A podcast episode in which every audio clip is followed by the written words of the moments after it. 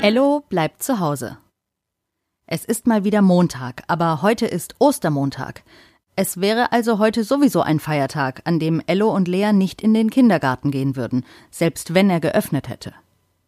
Auch alle Läden sind zu. Zurzeit sind ja viele Läden zu. Nur Supermärkte, in denen man Essen kaufen kann, sind offen. Aber eben nicht heute, am Ostermontag. Ello wacht etwas später auf als sonst. Mama, Papa und Lea sitzen schon in der Küche am Esstisch und wollen gerade anfangen zu frühstücken. Na du Schlafmütze, sagt Papa und wippt im Takt der Musik aus dem Radio.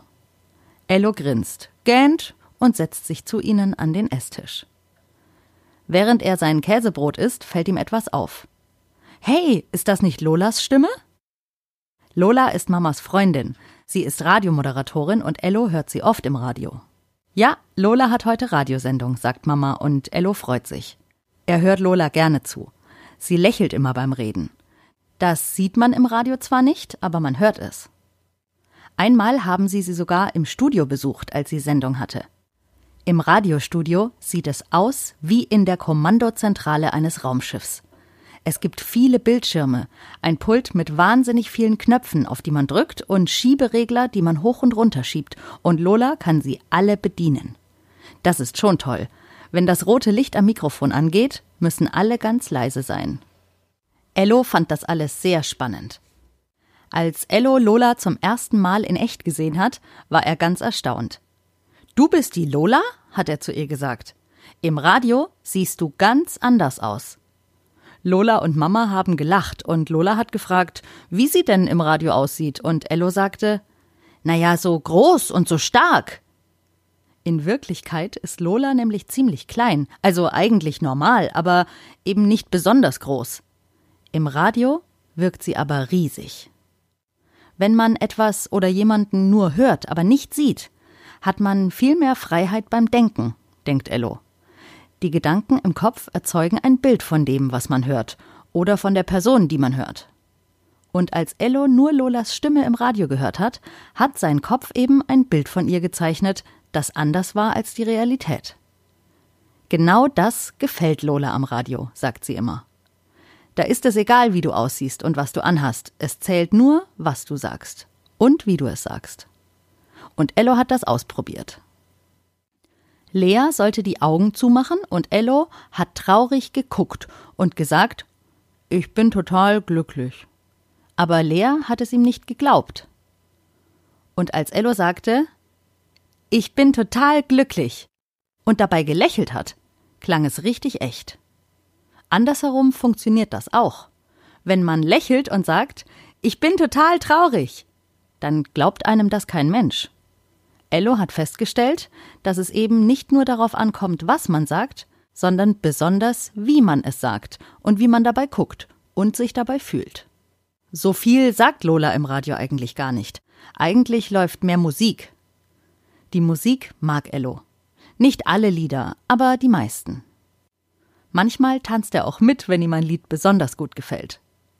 Früher hat Lola jeden Tag im Radio moderiert, immer morgens sehr früh morgens sogar. Sie musste nachts um drei Uhr aufstehen, damit sie pünktlich um fünf Uhr morgens mit der Radiosendung anfangen konnte. Daran kann Ello sich nicht erinnern, da war er noch zu klein, aber er kann sich vorstellen, dass das frühe Aufstehen nicht so schön war. Lola sagt, das stimmt. Früh aufstehen ist nicht schön. Aber früh wach sein dafür umso mehr. Lola hat jeden Morgen den Sonnenaufgang gesehen. Lola moderiert inzwischen nur noch ab und zu im Radio, meist an den Wochenenden. Oder eben heute, am Ostermontag. Normalerweise moderiert sie auf Veranstaltungen oder Messen. Sie steht auf großen Bühnen vor vielen, vielen Menschen.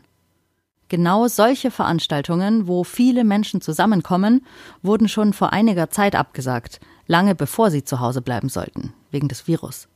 Lola ist nicht angestellt, sie hat keinen Chef oder eine Chefin, sie ist ihre eigene Chefin, weil sie selbstständig ist.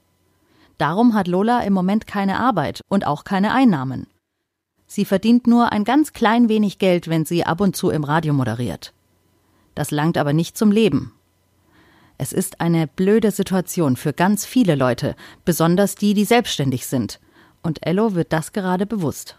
Lola findet es zwar schade, dass sie zurzeit nicht auf Bühnen vor Menschen moderieren darf und natürlich auch, dass sie kein Geld verdient zurzeit, aber Lola ist Optimistin.